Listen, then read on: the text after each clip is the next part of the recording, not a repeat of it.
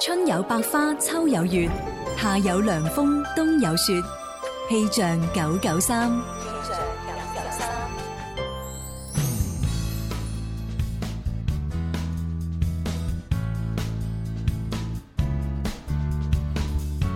大家中午好，一齊嚟關注廣州市區嘅天氣情況。預計未來三小時，廣州市中心城區陰天有暴雨，局部地區有大暴雨，氣温介乎於二十三到二十六攝氏度之間，吹兩到三級嘅偏南風。氣象播報完畢，你而家收聽嘅節目係《天生快活人》。春有百花，秋有月，夏有涼風，冬有雪。氣象九九三，快活似天生快活人，趣味要天台向下沉，研究隨身本領，微笑時多給力，自信隨時開咪。I love you baby，天生快活人，哦哦天生快活人，午夜派對，天生快活人，yeah yeah yeah，天生快活人。各位聽眾朋友，歡迎收聽專治唔開心、唔暢快、唔知做乜癲癲突突、無無聊聊、即都唔笑等疾病嘅心理諮詢節目《天生快活人》。五月二十號，本嚟係一個普通到不能夠再普通嘅日子，但係喺網絡時代以及數字化思維嘅影響之下，喺各大商家熱情煽動之下，竟然變成青眼姐。開度我要認真咁介紹一下直播室裏邊嘅主持人，啊，唔係啊，我哋院友嚟嘅，嗱，介紹喺直播室裏邊嘅院友，大家好，我係 G C 大家好，我係呃 C C C。 大家好，我係患者蕭敬元。大家好，我係細細啲護士，誒，仲有另一個護士寶寶師，冇喂得你唔可以做 護士。通常話唔係啊，唔係啊，通常話自己係護士同埋誒院長嗰兩個咧，先係有問題嗰兩個。未食藥，未食藥。各位朋友，今日五二零呢個特別嘅日子呢，係我哋天生快活人呢，都有一個特別嘅策劃。咁但係呢個特別嘅策劃呢，我哋唔係做俾嗰啲有拖拍、有分結嘅人聽，係我哋係做俾天下間所有單身旺財聽嘅。咩話？咩叫旺財啊？因為近年來嗰啲網絡詞語啊，叫做單身汪汪啊，實在太難聽啊！我哋要叫改成單身旺財。 今日我哋嘅節目係為所有單身旺財而設嘅，所以唔係旺財嗰啲，今日唔好聽啦。咁所以究竟今日有咩節目？我哋特別邀請到其中啊一位院友，香港 嘅一位誒男神，上世紀九十年代至 到本 至到本世紀 本世紀零零年代嘅呢位超級男神誒古天樂先生，為我哋揭曉今日天生快活人嘅節目內容。千里姻緣一線天，聽天生快活人。想知道有咩內容，聽咗就知啦。大家好，我係古天樂。嗱，好明顯古仔玩嘢， 嚇哦哦我叫佢介紹我哋節目有乜嘢聽，佢就 話我哋就知你聽過你就知啦，佢真係玩嘢。唔係啊，咁咪即係同我哋好近咯喎，你好 à. 啊，問非所答噶嘛啲院友佢通都拍常咗都係好出電影啦，《單身男女》啊，係啊，好似好耐之前噶啦喎。咁所以，我哋只能夠自己嚟揭曉。係今日我哋嘅節目究竟要做啲咩特備環 節？做咩係啊？à, 做咩啊？啊，院長做乜嘢啊？要我哋有請蕭患者嚟介紹下。究五二零單身日記。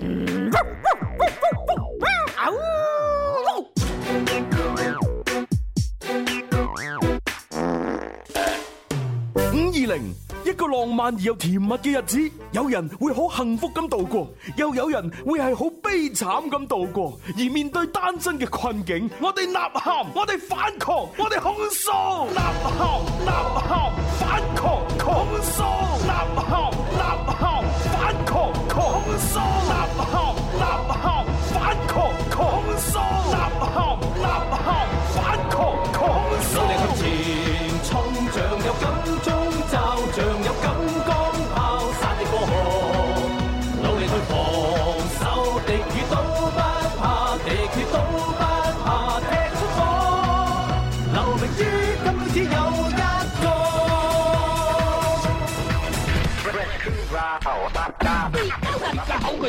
五二零控訴控訴熱線，喂，有咩可以幫到你啊？主持人，我好慘啊！我見到人哋拍拖，我冇拖拍啊！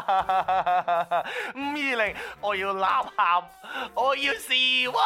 多謝晒你嘅電話，再次聽下一位朋友嘅電話。喂，你好，主持人唔公平啊！有乜理由人哋五二零係我愛你嘅告白日，我係五二零分手日先得㗎？冇天收啦，竟然揀咗個咁嘅男朋友。多謝晒你嘅電話。一支公嘅我哋單身嘅兄弟姊妹係時候站起來啦！我哋應該團結一致，共同幫助，一齊走出單身嘅困境。五二零單身日記。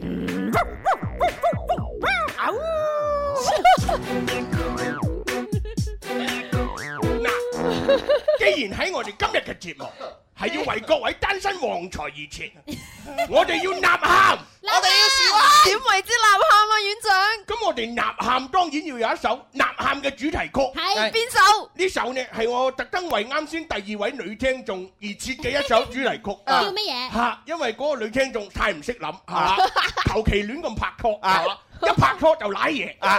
所以我哋要贈呢一首全新嘅歌曲俾佢聽 聽。隻歌叫好彩空手。喂，唔使咁愁啊，朋友。一段感情梗有佢完嘅時候嘅，佢肯同你分手，你應該走咁頭啊！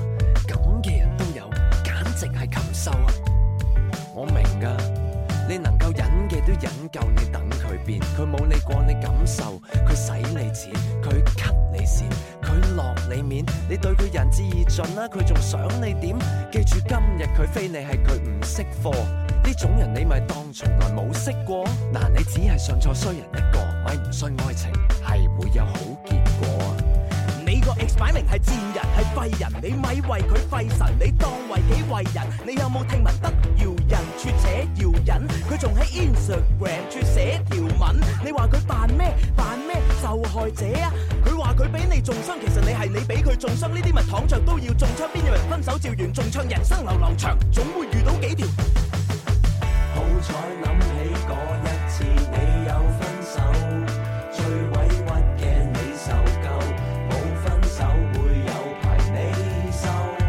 終於揾到嗰一對你滿雙手，你開心到冇朋友，最初玩你嘅人等天收。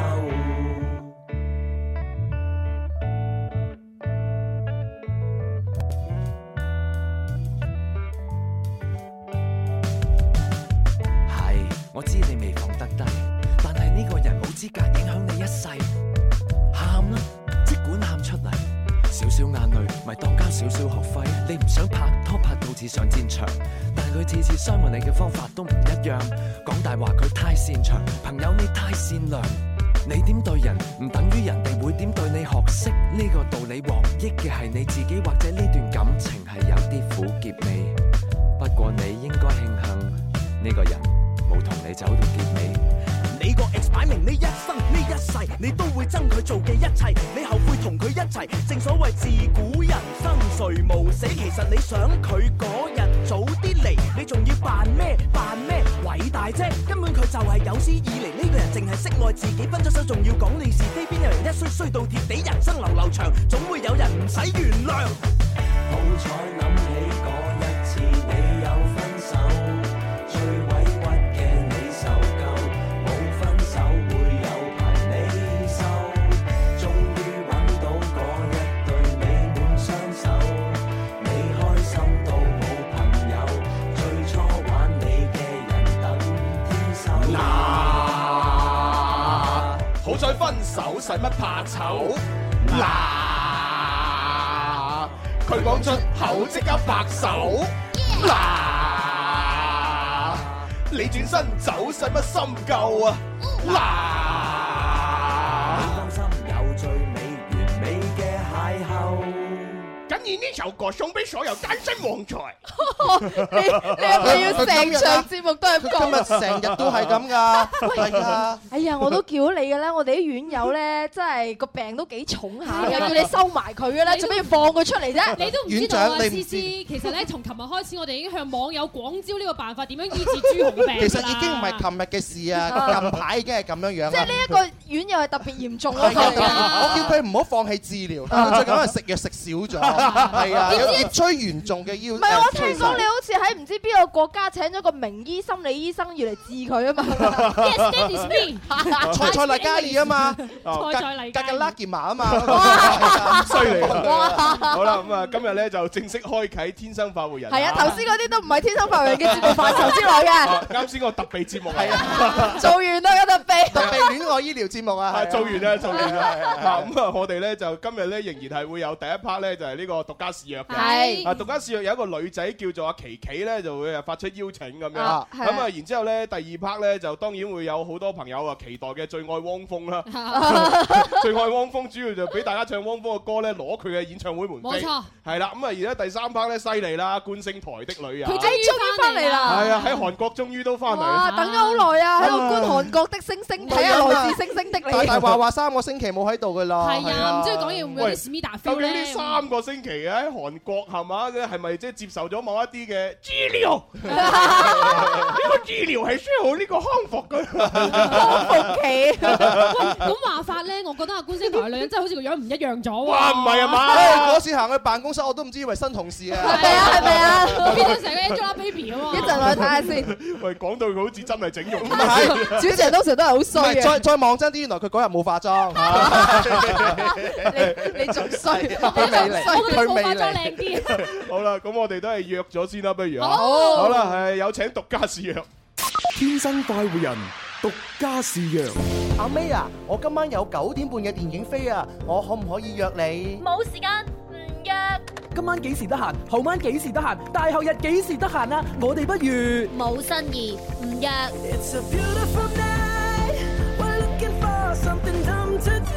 用嚟用去三板斧，約人約得好辛苦。點解唔試下新方法呢？只要將你嘅資料發送到《天生快活人》節目官方微信一八一零零二九九三三，男仔女仔，我哋幫你睇，仲有禮品攞埋去使。我問你約唔約？約啊約啊約啊約啊約啊！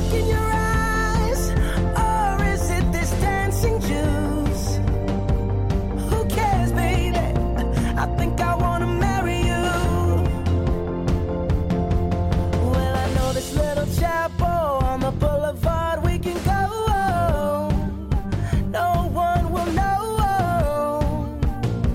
Oh, come on, girl. 隆重請出我哋今日發出約飯邀請嘅呢位叫做何其。啊！真係何其悲壯 啊！何嘉麗何其壯麗啊！何其美麗！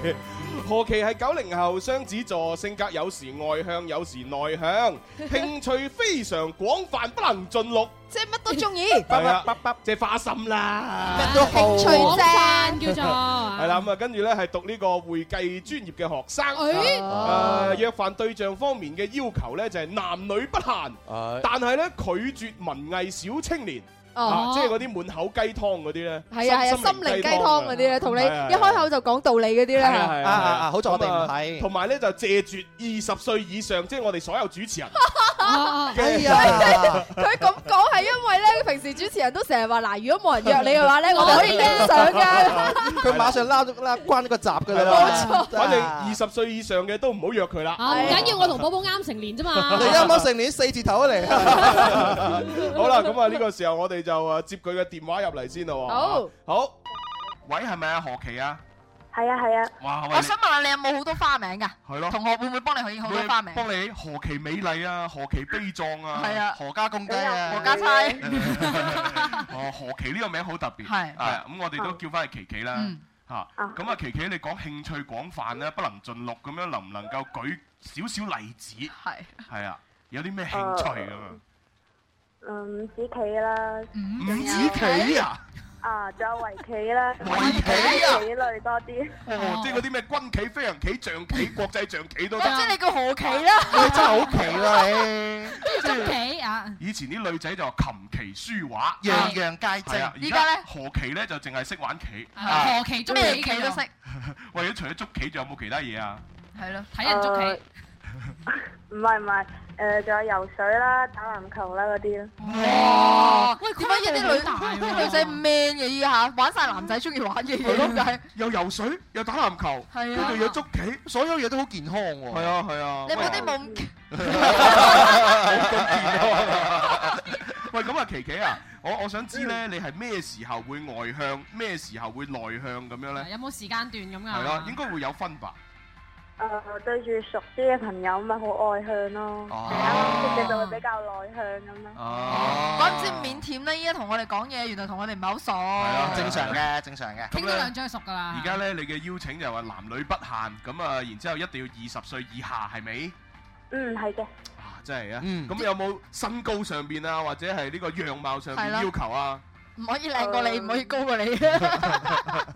有最好冇？唔好一米七五以上啦，高我太多就唔好啦。哦，你幾高啊？係啦，你幾高啊？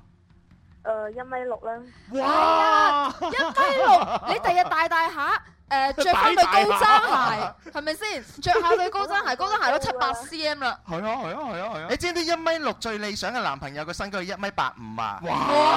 係啊，諗起都真係你係咪講緊你自己啊先？ 人人哋啊，琪琪唔中意高佬啊，係啊阿蕭算啦佢佢中意我呢矮得得你但係你過㗎，你過咗廿歲啦，你都係唔好諗啦。我想問下琪琪咧，你中唔中意肥仔㗎？唔中意。 你係琪琪咩？嗱，佢話唔中意㗎，中唔中意 Ờ. 啊？嗱唔好叫人唔係唔係，咪先頭頭先我哋班有兩個入咗嚟，頭先講咩？你哋班啊，我我都話佢而家全班聽緊嘅。你邊間學校邊個班？快啲從實招來。哇，咁樣啊！哦，我我一班我有兩個入咗嚟啦。你邊間學校㗎？你邊間學校誒，㗎？關間學校都有一班。你你唔我才校嘅。才下。咦喂，我哋校友嚟嘅，話唔 定係。好啦，咁我而家去到呢個快問快答了解性格嘅環節，你中意咩顏色啊？銀色啦，銀色、仲有黑色啦。黑色。OK，都係嗰啲誒，即係男仔嘅冷色系嘅係咯係咯嘢。嚇，中意咩食物啊？咩食物？嗯臭豆腐。又係臭豆腐。喂，琴日嗰個又係中意食你臭豆同腐。琴日嗰個有冇關係廣州人嘅九零後都係好中意食臭豆腐。點解會咁咧？同嘅，我唔落葱嘅，我食臭豆腐。我唔落葱 嘅，咁啊叫唔同啦。臭豆腐唔落葱。哎呀，我都中意肥仔啊，不過冇染髮嘅。 O K 嗱，其實臭豆腐咧，即係誒對於我嚟講咧，啊即係食嗰啲扁嗰啲臭豆腐咧，一定係要一啖成塊吞落口先又 好食唔嘅係。扁嘅就有有有有，其實咧即係比較好食嗰只咧就係誒即係誒正方體炸嗰種過嗰種係咪啊？誒即係醬嗰隻有厚入邊度嘅有厚度嗰種咧黑掹掹咧咁樣嗰啲先好食嘅。誒，啊我頂唔順嗰陣味啊！黃色多啲。哦，你中意嗰啲多啲。係誒，跟住中意嘅電影同埋電視劇，隨便列舉下俾我聽啊！超睇啦，仲有十萬個冷笑話啦，幾好睇嘅。哇，超睇喎， 中意睇。十萬個冷笑話電影版啊嘛？係咯，係咯，係咯。啊 OK，跟住中意啲咩明星啊？ TF boy 啦，咩咩咩？TFBOY 啊？啊啊 TFBOY 哦，除咗 TFBOYS 仲有冇啊？冇到專一嘅，好專一㗎！喂，人哋 TFBOY 有三個人啊，你夠膽話自己專一？你三個中意邊個？隊長。哦，你就係中意 隊長啊？都算專一。咪三個一齊唱歌，其他兩個冇唱 啦，行開啲啦。佢自己攞隻手啊，將將另外嗰兩個遮住，遮係住啊嘛？就係睇住中間 嗰個。我哋要唔要將呢一段錄音俾翻 TFBOY 聽？ 啊咩話？傾向咧，傾向隊長。我傾傾咪都 TFBOY 係幾靚仔嘅。係係啊喂，你 OK 你天生發明最中意邊個啊？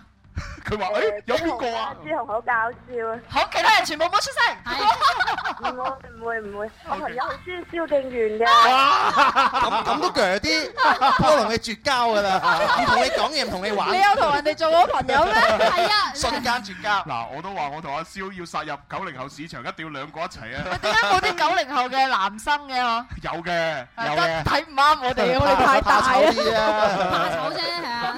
好啦，中意啲咩小動物啊？誒貓啦、狗啦咁樣。哦，貓狗貓啦狗啦咁啦都都叫正常嘅嚇。第時懷孕之後就唔好養啦嚇。點解咧？好似唔係話中意老鼠 啫。啊，跟住中意嘅體育運動係籃講過咯哦籃球、跑步、游水。嗯，好健康嘅我。我知我知。Ừ. 咁啊，而家讀呢個誒誒各個學科裏邊最勁嘅成績係邊科啊？語文啦，我成日第一嘅。哇！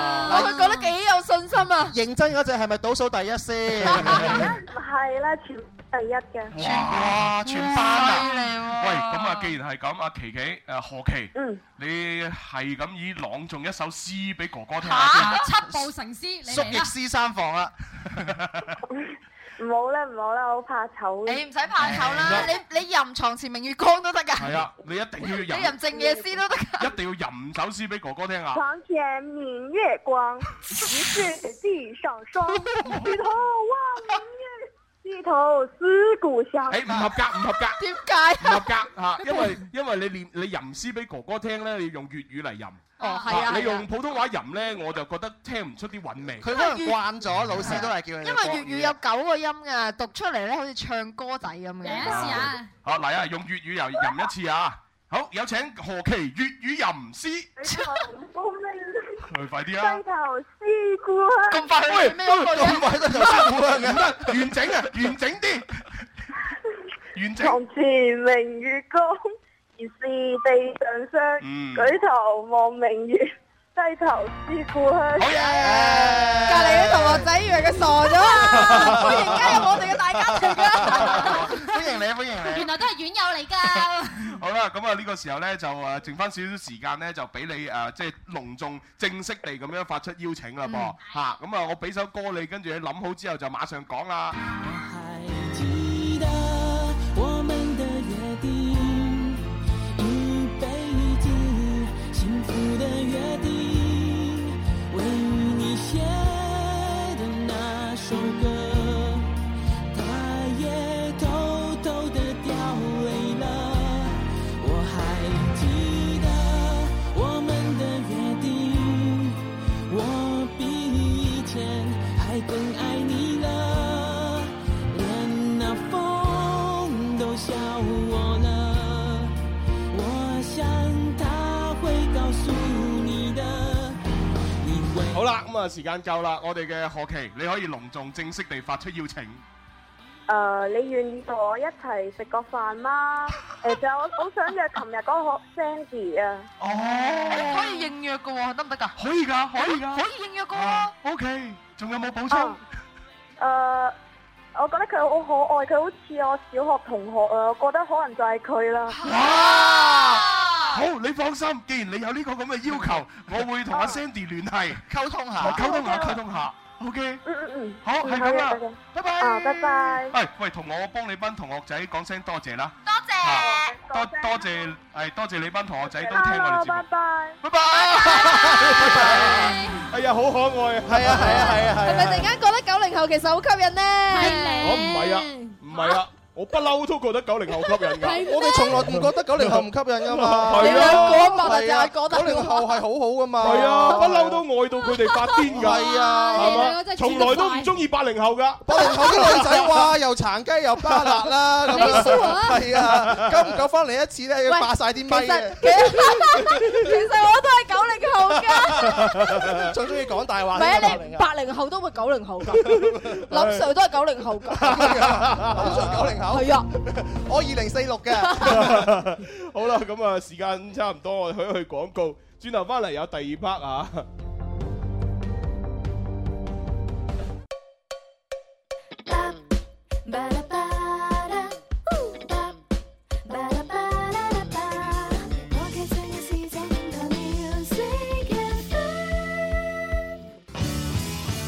時光不經已逝去，懷念昨天，人生走得困倦了，停下歇息，歡樂彷彿太遙遠，還未到訪，希望終可有日抱着勝利發熱發光，尋找天生快活，每日見面製造笑聲有我。千里姻緣一線天，聽天生快活人。想知道有咩內容，聽咗就知啦。大家好，我係古天樂。 各位聽眾朋友，又翻嚟我哋第二 part 嘅天生快活人 節目，我係其中一位患者病友。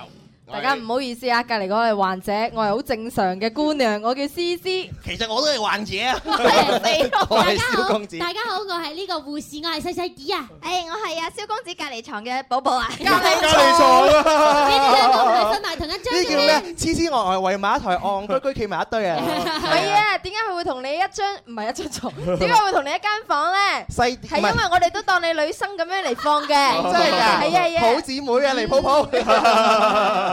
好啦，咁啊睇翻我哋微博、微信咧，好多朋友留一啲話俾我哋，好得意嘅。點啊睇下啊咁啊呢位朋友咧就叫做啊魏魏培啊，係佢咧就話朱生五二零咧。誒係、我愛你咁解咧，就係、誒和優尼和埃尼咧，就係、呢個普通話國語嘅法講法嚟嘅520啊咁啊五二零咧，如果粵語嚟講咧，就係、唔要你咁解。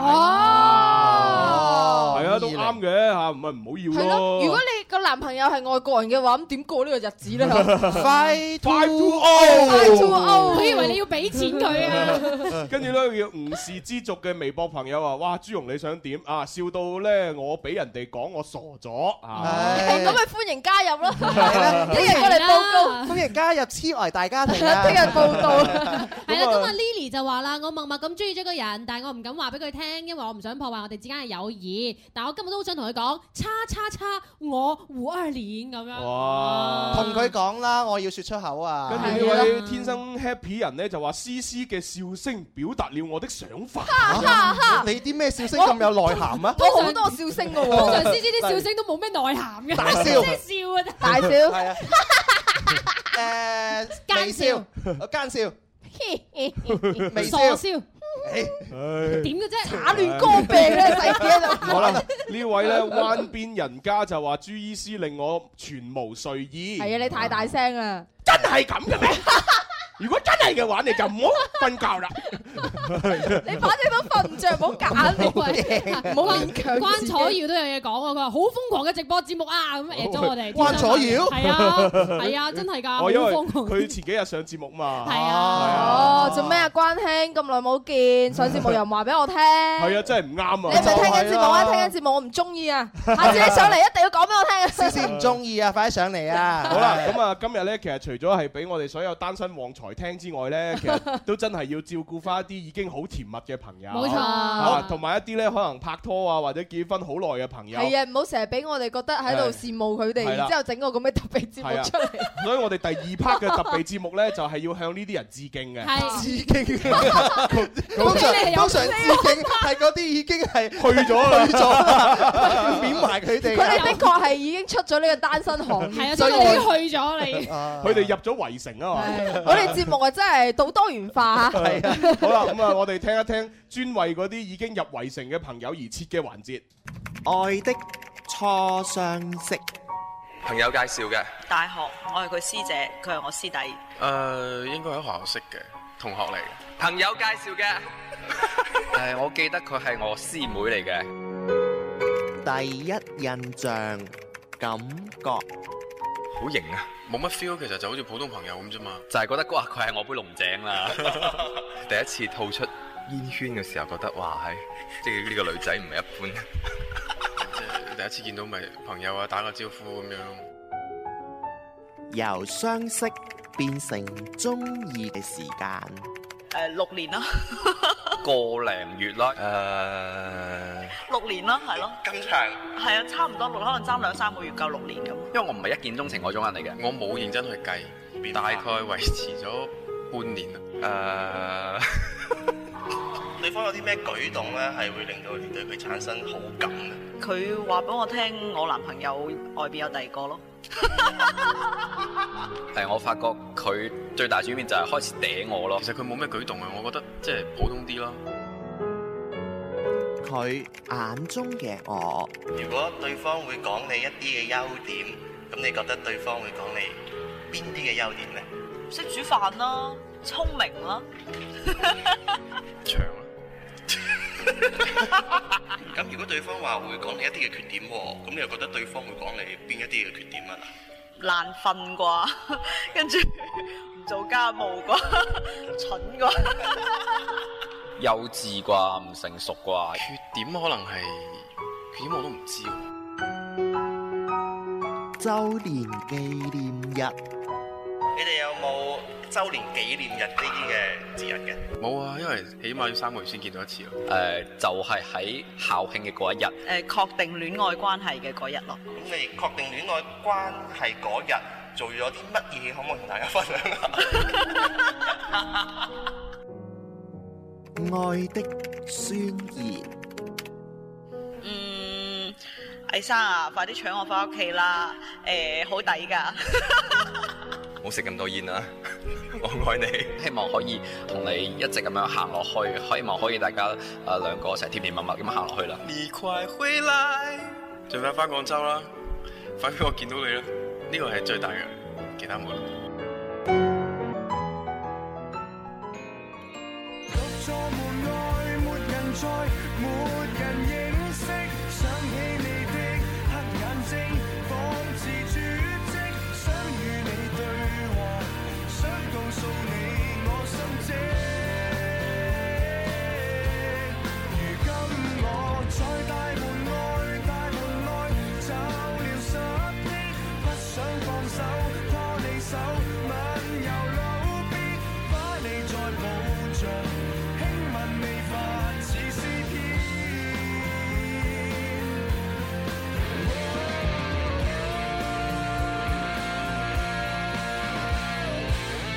咁啊，啱先咧就採訪咗好多唔同嘅男男女女嘅係啊呢啲係啊情侶啦嚇，嗯咁啊講述咗自己咩第一印象啊，係嘛，第一關係啊，係啊，周年紀念日點過啊？係啊好感幾時開始啊？係啊有咩優點啊啊快快啲娶我翻去好抵啊！ 呢個出自女仔嘅口中，幾特別啊！我覺跟住得。又話哦，佢話俾我聽，我男朋友出邊有第二個第二個啦啊，咁我我就同佢一齊啦。哇！真係咁好唔啱邏輯啊！呢個 裏裏邊有有好多 pair pair 咧拍緊拖 嘅，到而家為止嘅話咧，拍咗拖已經結咗婚啦。哇係啊，真係好羨慕啊你。係好羨慕你做咩要羨慕人啫？你都得哎㗎，蘇敬 元。睇到你先啦，思思。呢啲嘢梗係要等朱紅先啊嘛，幾時輪到我嗰啲嘢咩面咩面係嘛？ 咩啊？喂，啲人有估隔離台嗰 個， 人人生在世，匆匆幾廿年係嘛？就係咯其實咧就冇誒冇必要咁急嘅，係係嘛？只要係一個有魅力嘅人咧， 去去到幾多歲你都可以揾到你另一嗱呢半啲係有經驗嘅人講出嚟嘅。朱紅你講得啱，但係只限於男人，係 啊女人就等唔切㗎啦。咩等唔切啊思思已經差唔多過過咩嘢啦？咩啊？年過啊半百係咪你想講？唔係主要係佢阿媽唔放過佢，係衰女幾時都搞掂自己咁。養咗 你咁耐，幾時有回報？啊 就係幾時揾翻個招商銀行翻嚟？假裝假裝， 唉，犀利犀利嚇！咁啊，以上咧就係獻俾所有誒已經成雙成對嘅人啦。 係啊百年好合啊！祝大家。係咁啊，跟住落嚟咧就照顧嗰啲想聽汪峰演唱會嘅人喎。哦好啊，汪峰嚟喎，正喎。係啊，咁啊，汪峰咧就喺廣州咧就係舉辦佢哋誒佢自己嘅一個演唱會㗎。誒、呃不如聽呢只啦， 哇！呢隻正啊，呢隻，哇！呢隻。呢只我琴日先至立喊完。呢哦哇呢隻呢隻係啊。哦也許有一天，我老無所依，請把我留在在那時光裡。如果有一天我悄然離去，請把我埋在。在這春天裡，春天裡。二零一五年嘅六月十三號晚上八點咧，就喺誒呢一個啊誒廣州天河體育場，冇錯係啦，就係晚上八點鐘咧就會舉辦呢個汪峰二零一五啊風暴來臨廣州站嘅演唱會咁樣啊！哇！你話而家天河體育場成班人一齊吶喊，包哦包保唱天就上頭條啊廣州天河體育場亦都係恒大嘅主場啊！喺恒大主場開演唱會，氣氛幾好啊！哦汪峰你終於上 頭條啦！ 好啦，咁我講下呢個宣傳詞啊。汪峰上頭條呢呢個話題至今熱度不減。汪峰喺媒體面前呢，笑稱被娛樂不是啊不是事兒啊，不是一件事嗯啊咁啊，更加係咧喺呢個風暴來臨咧巡演宣傳片當中放言，這次我要天天上頭條。啊哦，唔係唔係，用翻佢嘅 feel 啊！今天我要天天上頭條，都唔係傻咁咁嘅咩？佢講嘢嘅時候好好正常噶。夢想㗎。哦，咁啊喺被問到咧喺廣州站演唱會有咩驚喜嘅時候咧，汪峰啊表示啦，上頭條啊，如果總是追求形式上的東西，就太假大空啦。啊，真正懂音樂嘅人啊，是不會在意那些東西嘅。啊，驚喜咧喺當天咧，你就知道的啦。咁 樣。做咩入喂你真係有乜特別啫？呢位患者睇嚟病得好嚴重啊！唔係咁啊，宣傳稿係咁寫啊嘛。喂，呢個患者時得時唔得嘅啫。好啦，我哋要開通熱線電話八三八四二九七一八三八四二九八一，咁啊打電話入嚟嘅咧，唱汪峰嘅歌或者現場觀眾唱都得，咁啊好到時評比邊一個係誒唱得最好聽嘅，就可以攞到門票啦咁啊個人獨得一張，係啊，因為門票好有限，好啊機會難得啦，同大家講。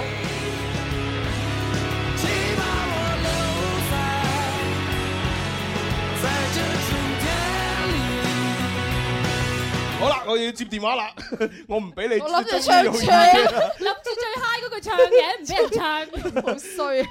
喂，你好，喂，你好，係你叫咩名啊？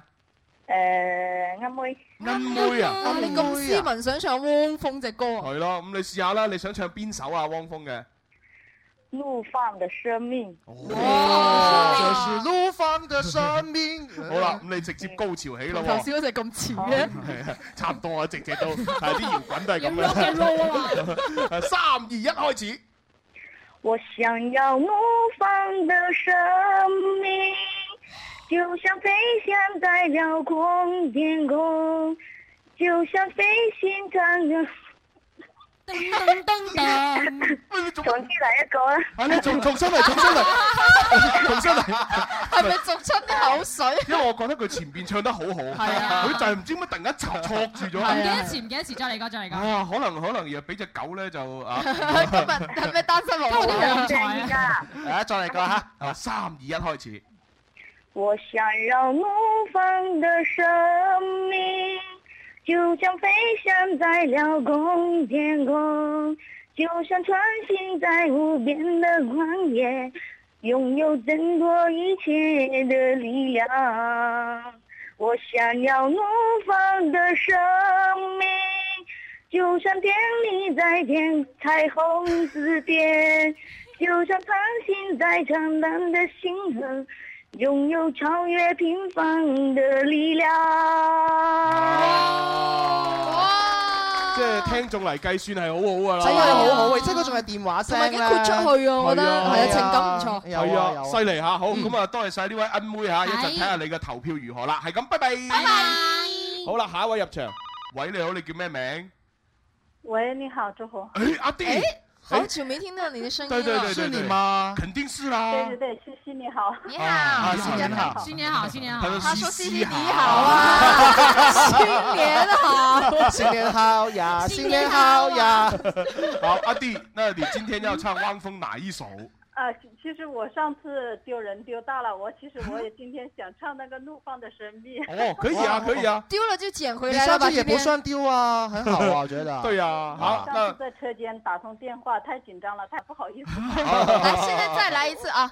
嗯，好，好三的。二一，開始。曾经多少次？Ờ, 啊，不不不，你高潮吧，高潮 吧。我们喜欢开始唱唱几句吧。哦，呃那你唱完高，呃，不，唱完前面的就算了哈。OK，准备三二一，开始。曾经多少次跌倒在 路上？曾经多少？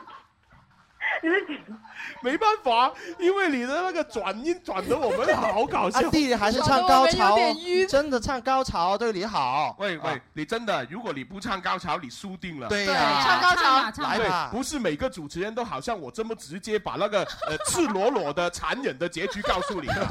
然后不是每个人 每个主持人都给那么多时间给我你啊。太喜欢嗯汪峰这首歌了嘛。哦，好好好，哎马潮吧。马上高潮，嗯，开始。我想要怒放的生命，就像飞翔在辽阔天空，就像穿行在无边的旷野，拥有挣脱一切的力量。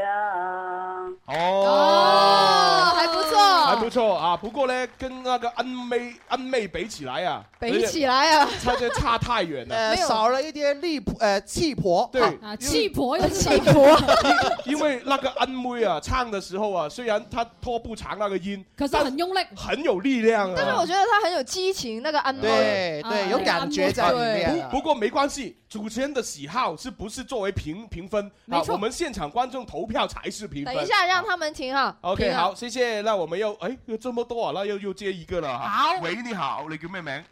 喂，诶，志雄，係我係斌少啊。啊，斌少係咪？係哎 Hello，喂，係咪上次今日係誒志雄，係咪上次送咗 蛋蛋糕俾我哋食嗰個斌少？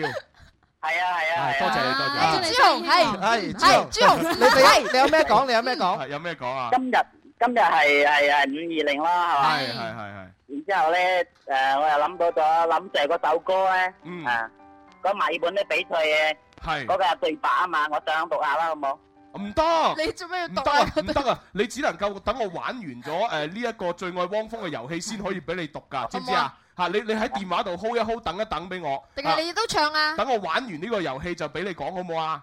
OK OK OK 好啦，咁啊現場觀眾投票啦，好誒兩個啱啱先咧就第一個恩妹覺得佢唱得比較好嘅舉舉舉手手，哦都百分之七十咯喎，好近但係阿 B 同你哋咁 friend，啊，誒覺得阿 D 唱得好嘅舉手，Ờ. 哇！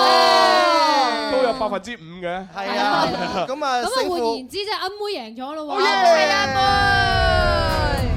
誒誒誒誒咁啊恭喜晒阿阿阿恩妹，可以攞到最一一張愛係啦，誒呢個汪峰演唱會門飛，係啊，咁啊，大家記住去睇汪峰啦，咁啊，OK。誒六月十三號晚上廣州天河體育場，我哋喺嗰度約定你啦。係約你約你約你約你咁啊，呢個時候係咪啊俾阿邊個啊？阿斌少，阿斌少講嘢啊？哦，係喎，你又唔記得佢係咪？哦，斌少，你可以講嘢啦。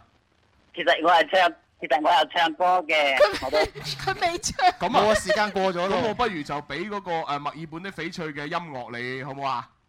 我我唱埋呢首歌先得唔得？你唱邊首佢啊？想唱汪峰啊，其實。 《天女》啊，其實我唱埋然之後再講嘅咁。但係你而家唱就冇飛噶咯喎。哦，冇所謂啦。哦，我俾你你唱唱，俾唱你唱，俾你唱。整把和米仔。喂，如果佢真係可以唱成咁，不如俾張飛佢，我覺得唔。佢得，梗係唔得啦！我哋遊戲規則唔可以變㗎。我哋主持人都冇啊，係啊係係啊啊，咁啊不過因為我你唱因你為唱喺群入邊同埋講我就係唱歌噶嘛。嚟嚟嚟嚟，好，三二一開始。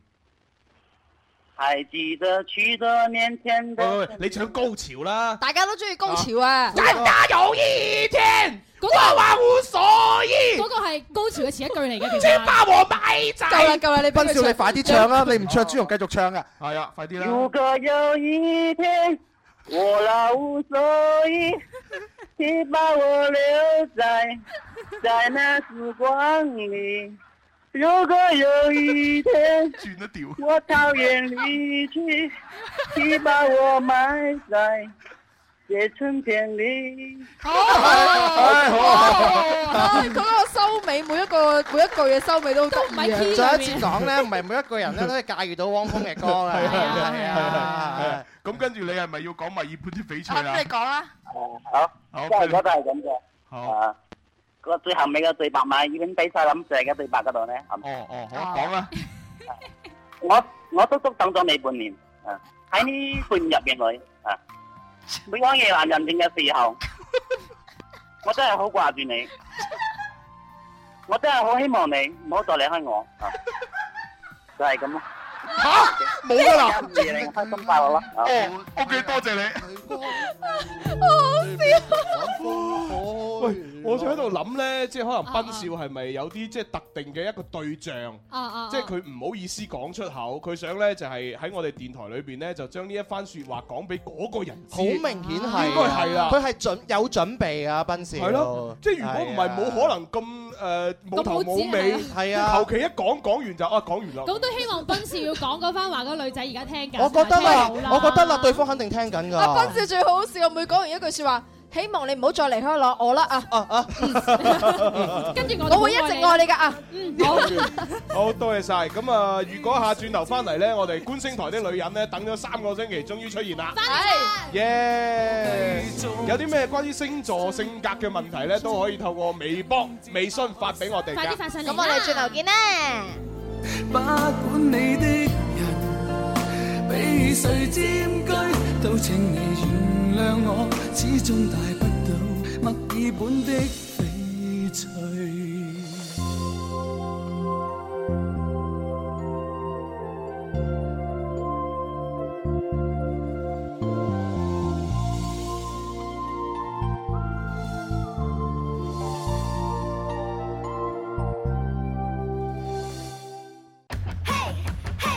Music FM，嘿，嘿，Music FM，我嘅最愛是這電台 Music FM。春有百花，秋有月，夏有涼風，冬有雪。氣象九九三，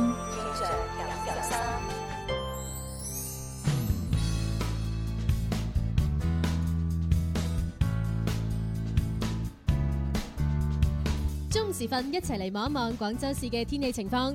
今日晚上到聽日嘅白天，廣州市嘅天氣係陰天為主，有暴雨到大暴雨，氣温介乎於二十三到二十六攝氏度之間，相對濕度介乎於百分之八十到百分之九十五之間，最輕微嘅東南風。目前氣象台係發布咗暴雨紅色預警信號㗎，各位出行一定要注意啦。以上就係本次嘅氣象播報，請繼續鎖定《天生快活人》。春有百花，秋有月，夏有涼風，冬有雪。氣象九九三，時光不經意逝去，懷念昨天，人生走得困倦了，停下歇息，歡樂彷彿太遙遠，還未到訪，希望終可有人抱着勝利發現發光，尋找天生快活，每日見面製造笑聲有我。想表白又開唔到口，周年紀念又唔知做乜好，係時候俾個驚喜佢啦！快啲打嚟八三八四二九七一八三八四二九八一報名情牽一線，同佢表白啦！祝各位有情人終成眷屬！大家好，我係堂妹。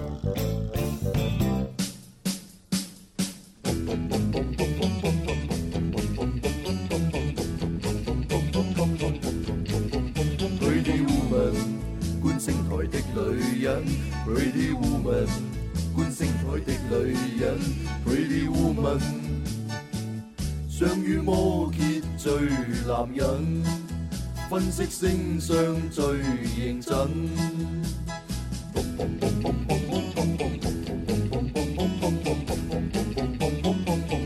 Pretty Woman。观星台的女人。有一首歌咧要送俾誒觀星台啲女人，因為咧啊佢哈到目前為止咧嚇咁啊，雖然咧都經歷咗唔同嘅事情，係誒係認識咗唔同嘅人，哦哦咁啊哦，但係咧始終都未揾到佢最理想嘅另一哎半。呀你做真係咩㗎你做咩連觀星台的女人嘅秘密你都爆啫？冇我真係想喺今日特備節目送首歌佢聽。想講不要走，偏偏好勝，說我不在乎。面對世界我灑脱，一點不似太辛苦。但在漫漫長夜裏，摘下面具便重因你在心碎，我所有眼淚都彷彿因你而狂呼。原來自遠走，我方知道對你在乎。如能留住你心，我卻高傲不顧。現在夜夜為後悔，但是現在像遲了一倍。我一句再會，竟會有無窮痛苦。山頂嘅朋友一齊嚟啦！從不喜歡孤單一個，可惜偏偏孤獨一個，我不懂得跟我獨自對坐，原來沒有你，做人相當痛楚。從不喜歡孤單一個。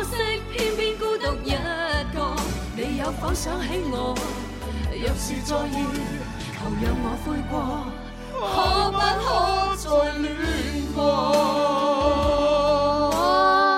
啊，蘇永康即將會過嚟廣州 㗎。係啦，就係呢個二零一五年嘅六月十四號晚上嘅八點喺廣州體育館蘇永康音樂會廣州站就要係嚟啦！咁票務總代係票王網，購票嘅話請撥打三個一八五，網絡購票請打大麥網嘅。啊，唔知嗰啲兄弟會唔會嚟做嘉賓咧？哦定唔知邊個會嚟做嘉賓啊咧？嗱呢個咧就係未解之謎，不過咧佢會請佢嘅師妹鄭嘉嘉嚟擔任嘉賓，一齊合唱《從不喜歡孤單一哦以個》。為鄭嘉嘉上次咪喺節目同我一齊合唱嗰個女歌手，有啊，而且咧哦仲同你拍咗一個視頻咧，係啊擺上網都好多點擊率㗎。係哦啊，啊咪啦，我抄翻個視頻出嚟播 下先。哎請得鄭嘉嘉，唔得就請埋朱紅 啦。咁不如請埋你好唔好，咁蕭咁公孤子？寒，你請埋晒我哋啦我唔爭在啊，未來幾廿年都好有唔檔期係。啊， 佢唔係佢嘅檔期已經俾咗阿尹光啦。係係喎，係喎，係係冇啊辦法。嗰個六月份啊，六月份喺中西紀念堂揾光啊！！誒，但係唔緊要啊，最近我哋咧有呢個叮當演唱會門飛送啊！哎呀，五月二十三號，叮當我愛你誒呢個練習曲廣州演唱會即將喺廣州國際體育演藝中心上演嘅。係咁啊，天幣 A P P 咧係會送呢個門飛，有三步嘅。第一步下載天幣 A P P，第二步註冊會員，第三步登錄我哋嘅音樂之聲，發現呢個最愛叮當歌裏邊咧進入投票。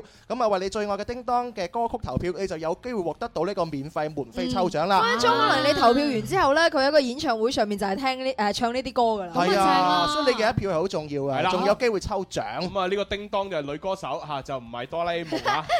人好人期望可我達到，我的快樂。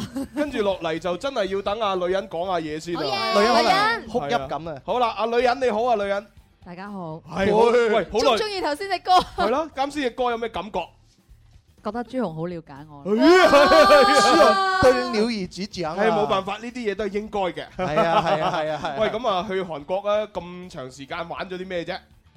玩咗幾個禮拜啊嘛，係啊，係啊，係啊，乜都玩過晒啦。有冇啲咩奇遇啊即係嗰啲咩係咯嚇嚇，即係有有冇又即係改裝下咁樣啊？有冇遇到啲靚仔 à? Smida？咁副計啊嘛，誒見唔見到會東邊豬師啊？周街都係，周街都係啊，個個都三喂，佢講得啱啊！我啲 friend 去過韓國之後嘅話，發覺韓國咧街上邊都係靚仔靚女嚟。咁真咁就多面嘅盲症咯。喂幾好㗎，對我嚟講好啊，個個都差唔多切咁你你去你去阿思思嗰個地方加拿大啊，你都見到滿街肥佬 啦，係咪先？我我去到就好標準 啊！ 你主要去到偏瘦啊！ 喂，咪住啦，我哋都講翻正題係，因為今日咧就五二零嘅特別日子咧，咁我哋咧就想誒阿阿女人咧，從呢個十二星座嘅性格去分析。即係如果今日我要向一個人表白，啊咁啊，例如佢係 C C 誒水瓶座咁係樣，啊，我要向一個水瓶座人表白，點樣嘅方式先係更加容易令到佢嚇可以接受我嘅表白 OK 喎呢好喎好喎係啊，好不喎如係喎講下呢啲啦嚇，從從咩座開始啊？你想？誒，呃我哋今日就十二星座都會講翻嘅，好啊咁就講翻按照佢哋嘅元素分，即係咁就會分風象元素、火象元素、水象元素同埋土象元素哦幾個星座，嗯應該點樣同佢哋表白下？係係係係啦係，咁我哋先講誒，如果誒大家心儀嘅對象，今日想表達嘅對象係屬於火象嘅呢個星座，即係包括白羊座、獅子座，仲有射手座嘅話咧，嗯咁其實就係應該要用一啲好猛烈嘅攻勢，譬如猛烈送。送一大扎花啦，即係五百二十朵咁樣，係啦，哇或者即係誒喺一個比較公開嘅場合，跟住就有大型嘅表白動作。哇！係啦大聲講我啊，愛冇你。錯啦，即係火象星座其實係中意一啲咁熱烈嘅攻勢，同埋誒希望其實要誒、呃有即係快速嘅感覺，即係最好你就係要直接表達，然之後簡短講俾我知你中意我，冇錯哦直啦。奔主題，冇咪你你咪摸摸啱。先提嘅呢係火象係嘛？係啊，包括阿迪係啦，都 係中意咁樣嘅表白方式。原來你中意咁嘅啲。 其實確實我都係中意啲乾脆啲嘅人嘅，係咯，中意就中意，唔中意就唔中意，一句話講晒喂喂喂嘅。阿阿女人啊，因為我之前咧聽過誒某一啲朋友嘅經歷啊，我突然間咧有一個問題好想賜教下，咁咪好想請教，嗯就係話呢啲火象星座人，你咪提到話佢要好熱烈地表白嘅。嗯咁誒、呃因為我有個朋友咧就 好，又爆人哋大鑊唔緊要啦唔！係聽下先，聽下啊會唔會係先。啲咧其實我我有個聽下朋先啊我有個朋友女仔嚟嘅，哦哈咁然之後咧，佢咧就話曾經咧，佢俾一個男人咧喺部車上面強吻，哦哇！係啦，咁啊當然佢其實佢對呢個男人咧就冇咩好感，亦都唔係話中意佢嗰只，但係當然但係但係對方咧就係誒話喂我中意你啊，然之後就乜都唔講就強吻佢，哦哦哦哦哦哦係啊，咁啊吻完之後咧，咁當然佢就誒推開個男人咁樣啦，就啊冇任冇應承佢任何嘢咁。咁然之後，我問翻呢個女仔：喂，查實你嬲唔嬲佢強吻你啊？咁啊哈個女仔話俾我聽：誒，算啦，反正佢唔吻都吻咗，可以 點啫？係啊咁都問翻佢啊，咁 係啦係啦朱紅，你嗰個朋友我識唔識噶？我想識佢。你識啊？我識啊。你識啊我識唔識？我識唔識？我你識唔識？你識你識，你同佢好熟添啊！嗱，思思你唔好望住我，真係唔關我事，呢次真係唔 關我事。係咪我哋成日會見到面嘅 唉，時時不時見啦，時哦嗱咁即係唔係我啦？喂，我識唔識啊？我識唔識啊？唉，識啊，大家都識噶。咁我我想問下，呢火象星座嘅人俾人強吻完咧，會有咩感？有咩係啦？有咩反即應？係其實如果 誒，我覺得呢個選擇得唔啱咧，其實就係譬如係喺私人 私密嘅空間，哦即係其實喺架車裏邊啊，或者其實冇人見到嘅咧哦，其實誒誒火象星座其實心底其實始終都係會覺得有啲，其實其實唔係反感嘅，哦但係就會覺得誒唔夠好，唔即係唔應夠該好有啊更好嘅方法係咯，更好係啦係啦更好嘅方法，咁即係咁如譬如會係哦其實真係誒喺當眾啲去做嘅事，當眾佢哋會比較好你啲接受啦我啦，係啦，冇錯就係呢一種咁嘅方向會更 好咯。係喂，咁咁，但係呢個男人佢冇感覺嘅喎，你仲要當眾強吻得唔得㗎？啊咁佢就會更好咁，譬如打一巴掌啊。哇咁其實其實火象星座係希望我個表達亦都直接話俾你係知。你咁樣做咗，我就可以咁樣做，然後大家就斷清關係。但係好似頭先車嗰種咧，其實係唔知道點算㗎，係啦，即係有冇啊證人啊，有冇更好咁可以證人係係啊，喺部車度冇證人㗎嘛。係啦反擊啊嗯咁樣哦你話我強吻你啊？證人呢？所以有冇所以只能夠講俾我聽。啊我都好想問咧，如果第日以後同啲火象星座嘅人拍拖嘅話咧，會唔會都有咁轟烈嘅咧？平時誒其實佢哋會誒 prefer 係只係喺啱開始嘅階哦段，即係所以表白係需要咁嘅，哦但係一齊咗之後咧，都係需要更多，可能其實就要更多浪漫嘅言語啦，係啦係，即係需係啊要中意聽好聽嘅説 I 話 love。you。幾驚要拍咗拖都係要咁啊！嚇錫錫，我唔要喺度錫錫，我要當街 錫錫喺間房度錫錫有乜意思啊？冇證 人係啊，又冇人喎，係啊，唔冇冇拍冇拍低冇發上網，係啊等於冇石。係啊，白石。 好啦好啦，真係咁呢個係火象嘅，係啊就包括係獅子同埋咩話？射手射手啊、白羊白羊細啲啊啱啊哦，誒林 Sir 喎，林 Sir 都係白羊啊白羊喎，係啊轟轟烈烈同林 Sir 講，係啊，林 Sir 唔係啊，嗰個烈烈強吻啊，係啊係啊係啊係啊，強吻林 Sir。有一日佢翻嚟做節目揾個人強吻佢，好啊佢好受落呢個任務交俾你啊啦，Sir。唔得唔得。好啦，咁啊，跟住到咩星座啊？好啦，咁我哋跟住講風象星座哦啦，風就象係天秤座，跟住思思嘅水瓶座，哦係啦，咁仲有我哋雙子座都係風象星座。咦哦咁如果向林林 係啦，雙子好似係啊向我哋風象星座表白嘅話，其係實係需要誒、呃科技感啲會好啲，或者好似而家咁樣，我哋誒呢個電子嘅交流比較多啦吓，嗯咁、你譬如會發一個誒五百二十蚊啊，或者係二零一三一四呢個數字嘅紅包啊，係啊，咁佢就會覺好得準。佢就會覺得好開 心，而且好實在。準佢覺得你用咗新嘅方法同佢表白之餘，佢又感受到你強烈嘅愛意。女人，你知唔知道？我從來咧都覺得你係即係冇咁犀利嘅，但係喺呢三十秒之前，我完全係好崇拜 你。呢個真係重 point 呢個仔，呢個五月二十號嘅十三點十四分，啱思思俾我哋個個人發咗個紅包。啊而且佢係收到好多紅包，佢自己好受落呢個活動，啊真係弊啊嘅 朱紅攞你嘅手機出嚟睇下，淨係得你未拆過 紅包。嗱，講咗呢句得罪好多人啦，未發嗰啲快啲發啦，係啊。係啦係啦，咁啊，其實我本來咧，我我都琴晚喺度思考我要唔要咁做，嗯咁但係後來諗嚟諗去，算啦，都係唔派錢啦你。都唔係，因為你唔係風象星座嘛。係啊，我我就自己私底下琴晚漏夜買咗好多禮物咁樣咯，係係啦其實，買俾邊個啊 先？買俾關你咩事？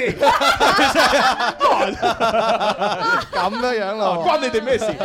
阿蕭想理埋你私生活啊嘛。喂，等下女人繼續講我覺得嘢。唔係，你先我講埋呢一句先，我覺得朱紅好自私㗎。哦點啊？啊人哋嗰啲秘密佢又爆，自己秘密我哋想知佢又唔爆。嘿，你以為我哋知得佢秘密唔少咩？係啊我哋都可以爆㗎，得閒爆啫係啊，好啊，我哋女人儲緊蛋你你繼續啊，女人。咁我哋繼續講翻阿朱紅嘅呢個土象星座啦，係係啦，係土象星座就係會有我哋嘅阿蠍朱紅嘅摩羯座，咁仲有金牛座，同埋我哋變動宮嘅處女座，係啦，咁都係土象星座嚟咩嘅。咩叫做變動宮啊？哦，即係誒、呃星座裏邊除咗分元素，仲會分唔同嘅宮，即係唔同嘅誒、呃行動力你係啦。你餓咩啫？講完你唔明 㗎啦，咁 誒，所有土象星座嘅誒呢啲朋友咧，咁佢哋會你，如果你想同佢哋表白嘅話，嗯我會建議你其實翻去煮一餐飯。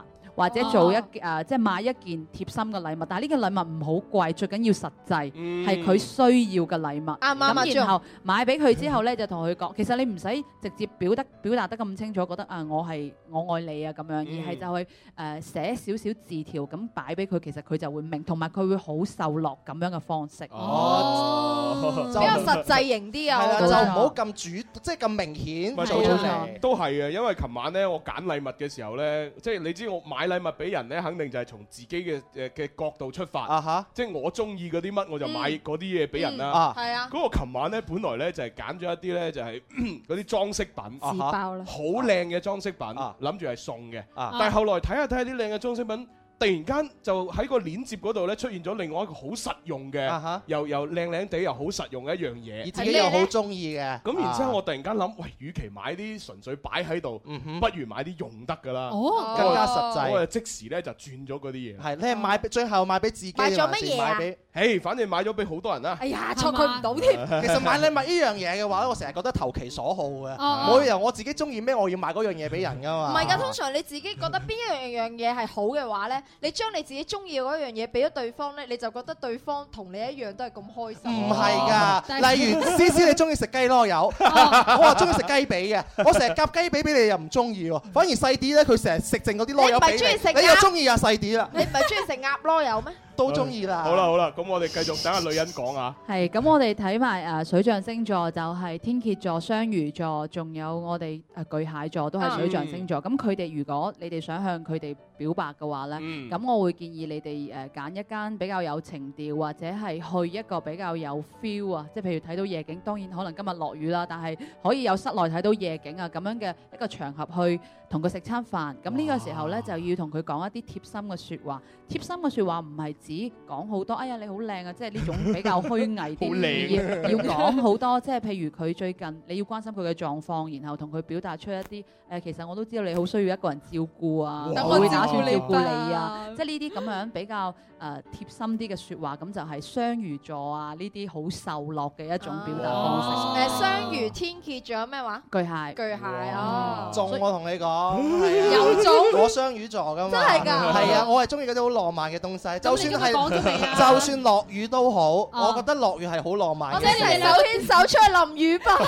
有有呢種感覺，就算一齊擔住把遮行嗰段路啊，你都唔願意擔遮㗎啦，已經我我成個詩人咁，你知唔知道？我感覺我自己就係徐志摩，係啊，你俾時間我整首詩出嚟。但係點解好似唔多覺你係咁嘅人？成日就話我淫咯，其實我想淫詩，係嘛？佢就話喂佢主要係每一次咧都係輕揮一揮衣袖，不帶走不帶一走個一雲彩，片雲彩就係啦嘛係啊 喂，咁其實而家好多嗰啲誒，即係好得意嘅主題式嘅一個誒嗰啲酒店啊嗯啊係，啊即係有咩 Hello Kitty 主題啊、叮當主題啊，咁好靚噶嘛。嗯係啊，我最近咧喺佛山咧，知道有一間叫做汽車酒店啊。係跟住我都咧。唔知。。，係咧，你唔知咧跟住咧，好犀利㗎，汽車就唔係我未去過 係人哋介紹俾我嘅。哦係嗯咁跟住佢就話咧，如果你開住部車咧，你係唔需要停車嘅，係因為嗰間房。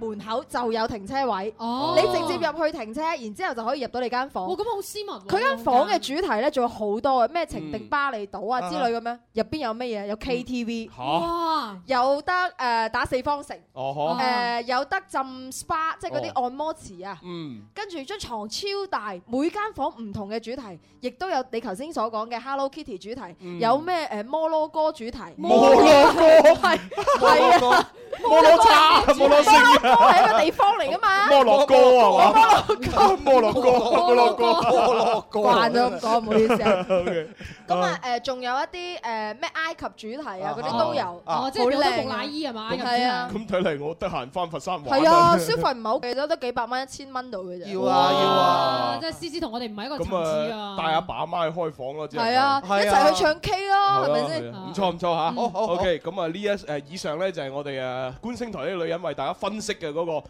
不呃誒不同屬相嘅呢個星座咧，表白要注意啲乜嘢啊？嗯係咁啊，跟住係我又想八卦下咧，誒乜嘢星座嘅單身人士更加容易眼紅人哋拍拖 咧？哦仲即係佢本身而家係單身係嘅啊，今年五二零呢一日嘅話，見到人哋拍拖，佢好妒忌，係啊好凍好好痕，眼紅佢誒哋。我想問啦，今日嗰個第一 part 嘅特別節目係邊個諗出嚟嘅 咧？誒嗯誒，我哋一齊諗嘅。信咁當然最主要就係我諗多少。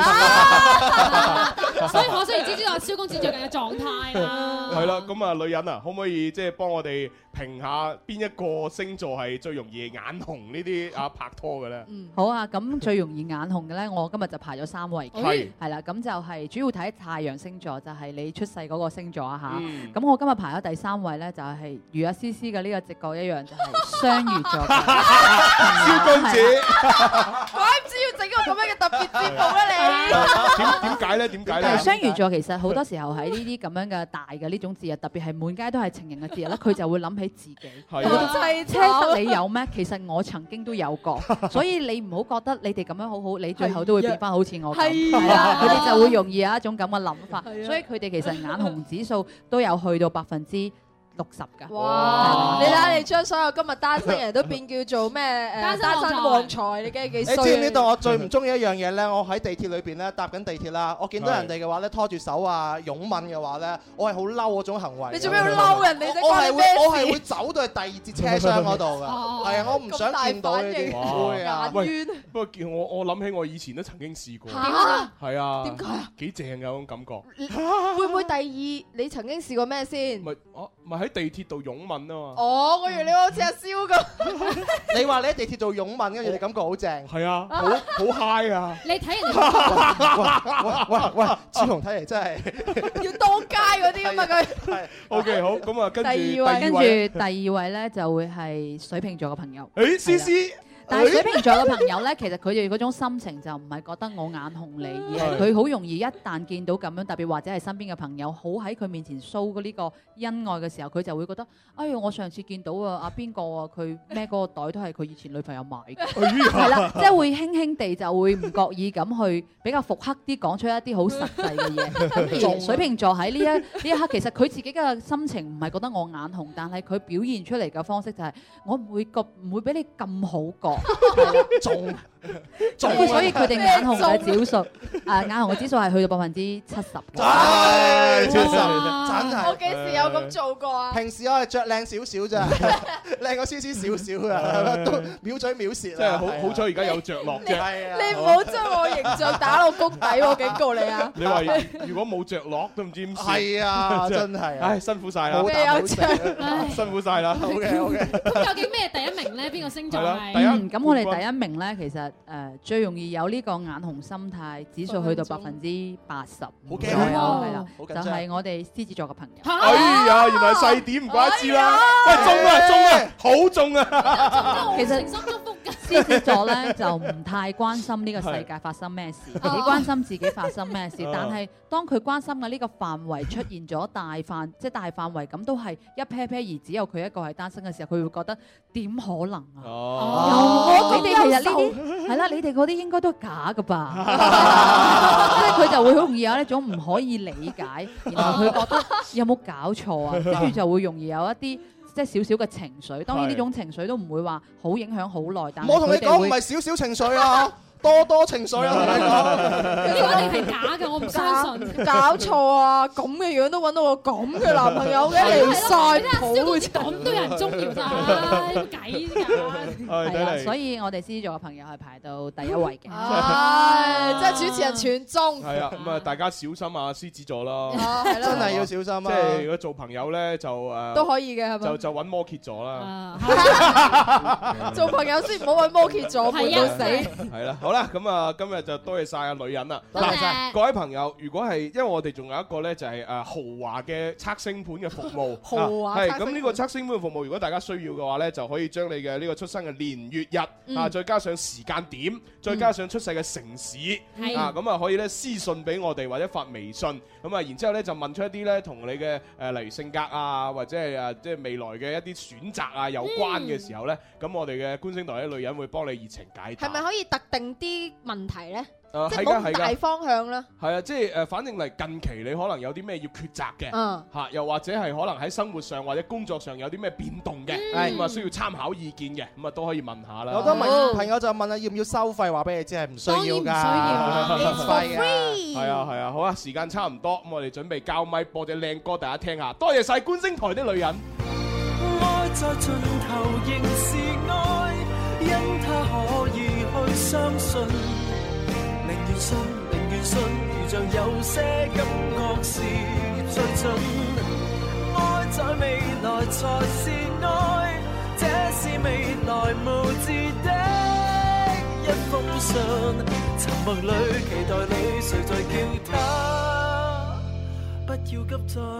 係啦，咁啊，各位朋友，如果係想見啊張敬軒嘅話咧，咁啊有機會啦。哇！最近演藝事業好蓬勃喎。 係啊，係啊，咁啊，因為咧就係張敬軒咧就即將會喺呢一個誒五月嘅二十三號，即係後日，誒係喎星期六喎，係喎係喎，係喎，大後日啦，大後日，大後日啦，係啦，咁咧就會有一個咧生啤酒派對，係首個奔跑音樂派對喺呢個廣州塔二樓珠江攝影平台咧，晚上嘅六點半就隆重舉行，係啦，咁啊，除咗可以見到軒啊張敬軒之外，仲可以見到東方少爺同埋胡芳芳噶喎。係咁啊！當然呢一個誒派對當中咧，有靚歌聽啦，咁啊亦都有一個咧就係熒光夜跑俾大家一齊鍛鍊下身體咁樣啦，係啊！咁啊，如果大家係想將呢個誒熒光夜跑又升級哎啊，變成呢個熒光彩跑咧，誒咁啊都得㗎喎！嗱，五月廿三號咧，我同阿思思就會主持 Illumi Run 啊，係啊，聽講成萬人啊，唔係依家哇依家你想 join 都冇得哦 join 啦，已經滿晒名額啦喂， 嚇。咁咁你咪喺我哋跑步嗰啲人隔離一齊跑咯，係啊係啊係啊！我身邊好多朋友原來都報咗名啊，啲學生啦、啲係朋友啦、啲同事哇啦，甚至有啲領導啦，我都知道原來佢都有份因為去跑。佢哋個個都知道咧係你主持。哇！你冇咁講，哇！唔係因為而家咧參加呢個熒光嘅夜跑，尤其呢個 Illumi Run 咧係一件好潮嘅事情。係啊，好 hit 啊！一班人出去一齊玩，聚下舊咁樣，係啊。哦而且你哋收晒咁多啲報名費咧，我哋都有主持人主持人費鬥啊。啊朱紅開心啊，大家開心啊。朱紅一有錢咧，佢就會派㗎啦。係啊係啊，準備又嚟一輪㗎啦。咁我哋而家準備去表妹靚點餐廳度啊，隻翻個晏晝先。好啊好啊隻 P 定隻咖啡啊？係乜都借咩都借索佢你啦聽日再錫玩晒啦，佢聽日再玩，拜拜。拜拜。多久也未會說，愛沒盡頭才是愛，故事動人原在他的慷慨，遺忘女孩亦會明白到他的愛，聽着很想知結果，他的經歷提示我，他的不惜一切是最美的火。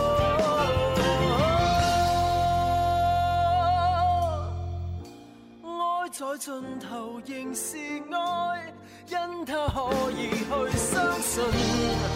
寧願信，寧願信，無懼怕便沒有餘震。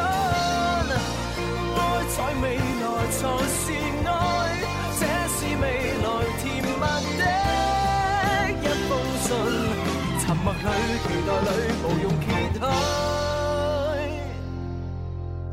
揭開，只要相信。